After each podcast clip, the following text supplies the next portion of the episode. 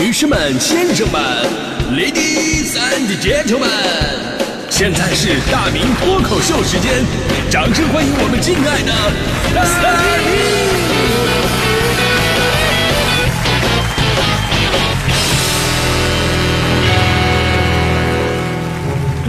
好，欢迎各位来到今年的大明脱口秀，我是大明。哎呀，这个今天咱们说的是提笔忘字，真的是一件让人细思极恐的事儿。作为一个从小经历过书山题海战术的人，就怎么着我都想象不到，只需要使用十年甚至几年的电脑手机，当年洋洋洒洒、挥毫泼墨的能力就已经消失殆尽了。这个我感受特别深刻。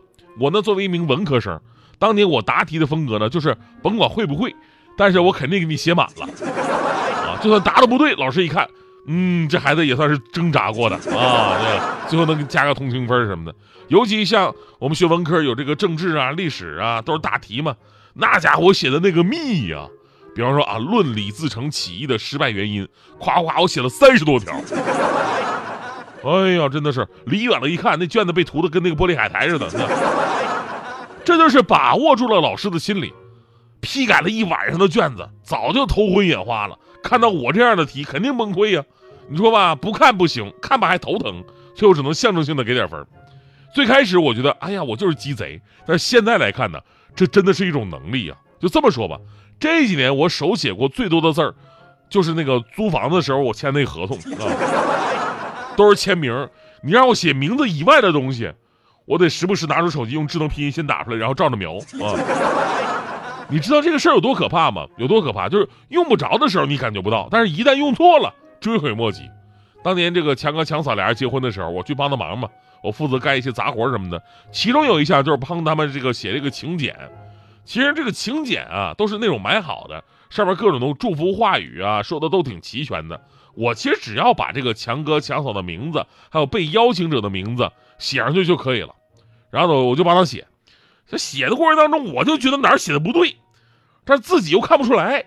呃，这时候强哥强嫂从外边回来了，强嫂当时过来看了一眼，写的咋样了？看完以后顿时语塞了，没说话。后来趁强哥不在的时候，强嫂拿着那个请柬就跟我说：“说大大明啊，你还是写上，还是写上你强哥的名字吧，咱俩是不可能的呀。”我一看啊，新郎大明，新娘强嫂啊，不是嫂子，你误会了呀。我这个纯属意外呀，就这一张写错了呀，其他我都写对了呀。你看看这个，这个新郎徐强对吧？新娘大明，被邀请人强嫂 啊！我的天哪，这个世界真的是太疯狂了，真的是。啊，如果哈这个提笔忘字是一种病，我确认我已经病入膏肓。就小时候语文老师。罚我们写这个生字，你写错了，你抄二三十遍。当时我恨得咬牙切齿，现在我只对自己恨得咬牙切齿。我真的是字大多数都忘了。我不知道朋友们有没有跟我一样的感觉，就有的时候吧，越简单的字，他就越写不出来，在脑海当中隐隐约约有那么一个影子，这个影子你无比的熟悉，但你就是忘了它具体的样子。就好像那次我们开会要签到嘛，啊，来来开会都先签个名。我签完自己名字的时候呢，大迪在我身后喊了一句：“哎，帮我签一下啊！”我说：“好的。”然后呢，我在写完那个大字之后呢，我突然就蒙住了。哎，迪字怎么写来着？什么组成部分？然后呢，我就盯着大迪，我妄图从大迪的脸上找到这个汉字的蛛丝马迹。大迪都被我看毛了，你看我干啥呀？我突然想起来，我说，哎，我为什么不直接问他呢？我就说，大迪啊，你那个迪是哪个迪？大伙都知道啊，单字啊，有的时候会被蒙住，但合并词组一下子就让你滋儿想起来了。也就是，大迪如果说是爱迪生的迪，我立刻我就能想得起来怎么写。结果大迪当时说的是啊，怎么德仪迪？我说你自己来签吧，你什么玩意儿？哎呀，对着一张白纸，脑子里想的字呼之欲出，但怎么写写不出来，已经成为了一种很普遍的社会现象。曾经有机构调查发现，说百分之九十四点一的人都曾经遇到过提笔忘字的情况，其中有百分之二十六点八的人会经常的提笔忘字，尤其年轻人更加的明显。甚至呢，对这个行行为呢，还有一个专业的名词称呼，叫做电脑失写症。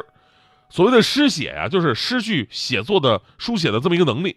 简单解释一下，电脑失写症啊，就是由于在电脑上敲字儿缺少笔记的书写感和痕迹感，对大脑语言中枢产生了产生不了这种刺激作用，从而造成了失血现象。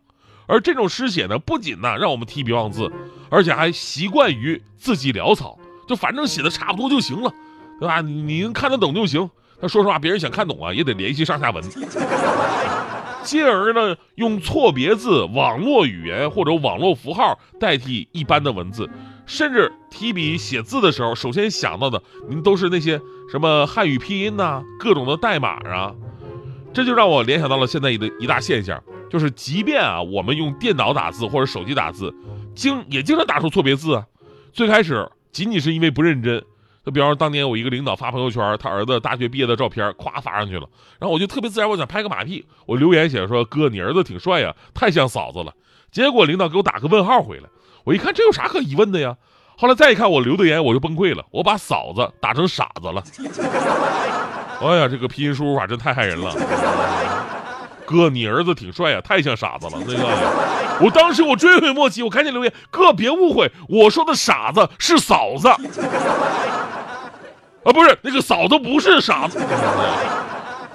经过这事儿，我俩就彻底决裂了。更可怕的是呢，当年让我追悔不已的输入法错别字，如今竟然已经变成了网络卖萌的用语，对吧？就很多的年轻人呢，反倒热衷于把这种错别字将错就错的使用。比方说垃圾桶写成辣鸡桶，我一第一次一看，以为这个肯德基又出新品了。那个喜欢写成稀饭，看看写成康康，然后呢好吃写成好次。你知道，就在我们的年代，如果说把妈妈做的饭好吃写成妈妈做的饭好次的话，是要遭到毒打的，而且没人同情那种。所以你看这提笔忘字，看起来好像只对这个，只是对这个汉字印象不深，无伤大雅。但这个连锁效应啊，不敢想象。我们说汉字是中华文明传承根基，我们从小一笔一划念了多少年，费了多少功夫，凝结了多少代人的智慧，才能一代又一代的把这种文化传承下来。但是想要破坏这种传承，在今天看来又是何其的容易呀！我们不能简单的把责任归咎于电脑啊、手机，其实归根到底还是在人。在快餐文化的影响之下，人们常常满足于简单的信息交流或者猎奇呀、八卦呀，而不再关注文字的形体美和丰富内涵。汉字的轮廓在人们的记忆当中逐渐的模糊起来，而生活的节奏加快跟生活的压力增大，也助长了社会的浮躁。即便在键盘上你敲错字了，也将错就错，不予纠正，对语言文字的敬畏之心有所消减。所以呢，我们手上啊要再一次的拿起笔。而心里要重拾对汉语言文字的敬畏，别让当年语文最简单的第一题变成如今对我们来说最难的一题。最后还要说，这个环境要想改变一个人，真的是太快了。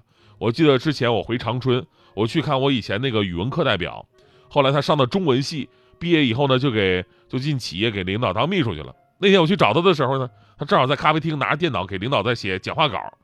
这么说吧。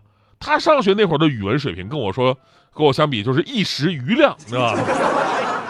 而且他文章写的特别好，就是写能写出小小年纪能写出鲁迅的风格，你知道吗？无比深刻。我心想啊，就他那水平，写那种领导讲话稿，那还不手到擒来呀？我当时我凑上前去，我就那么看了一眼，是他们企业赞助一个学校的活动，然后那领导要讲话，但我就看了两行，我这心呐就感觉特别的悲凉。我说兄弟，咱俩多年未见啊。没想到当年你仅次于我的大才子啊，如今已经堕落到满屏错别字的地步了呀。结果语文课代表说了，哪有错别字啊？一听这话，我更悲伤了。比写错别字更可怕的就是你写完以后你自己还看不出来。你看看你前两行你就错了俩字啊，千里迢迢的迢是一个走之儿加上召回的召，你写的是油条的条，还有后边这个莘莘学子。深是上面草字头，下边一个辛苦的辛。你看看你写的，你竟然把莘莘学子的莘写成了深浅的深，这种错误也太白给了吧？你说说你，怎么退化成这个样子？你对得起我们退休的语文老师吗？结果听完我这段话呀，我们的语文课代表微微一笑，望向远方，对我说了这么一句话。听完那句话，顿时让我哑口无言，无比惭愧。他说。哈哈，我写错字是小，领导念错字事大呀！突然之间，我不自觉的跪了下来。我顿时觉得这篇文章是如此的深不可测，但是如何高深又说不明白。我再一次仔细的看了半天，才从字缝里边看出字来，满本写的都是四个字：人情世故。